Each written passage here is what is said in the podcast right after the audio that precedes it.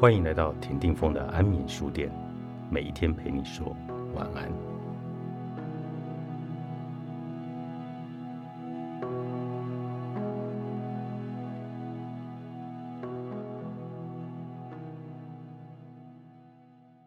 老了，对钱的态度应该是什么？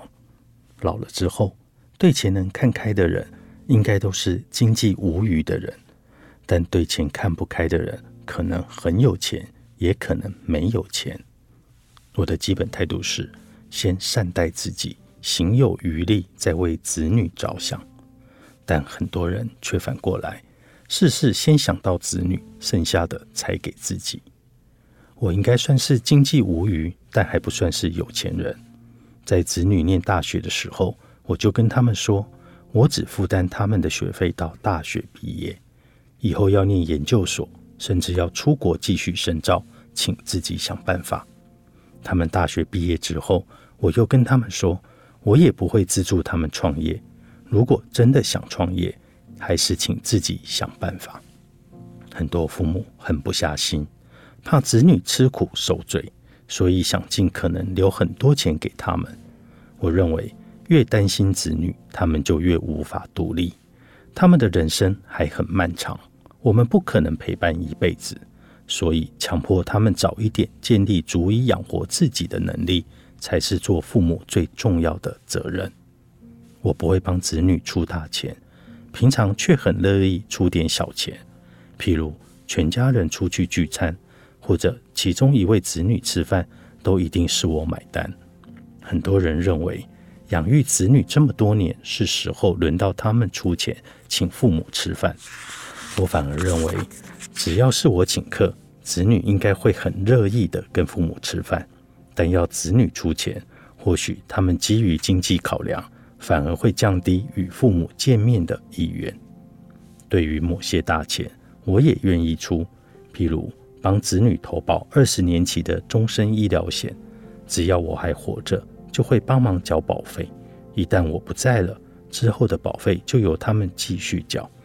此外，子女若要买房，我会资助头期款的一小部分，但绝对不可能是全额。别太期待子女的报答，现在物价飞涨，薪水却不涨，他们能养活自己都很不容易了。只要不伸手要钱，已属万幸。所以我建议为人父母者，不要强求孝亲费了。和子女在金钱方面划清界限后，就可以开心花钱了。而且在投资理财上也可以相对保守，因为这时已经不需要再积极努力赚钱。如果你是有钱人，就更应该尽情享受，也不该浪费时间精力在投资赚钱上。以前的人认为养儿防老，现在万万不可以有这种奢望，而应该要养老防儿。最好要给子女老子不会留什么遗产给你的印象，也绝对不要为了规避遗产税，在生前就想方设法转到子女的名下。媒体上有太多这种弃养父母的新闻，千万不要以为不会发生在自己身上。如果你没有什么钱，甚至担心无法靠此终老，当然就没有开心花钱的资格。这时候最重要的事就是千万不要被子女拖垮。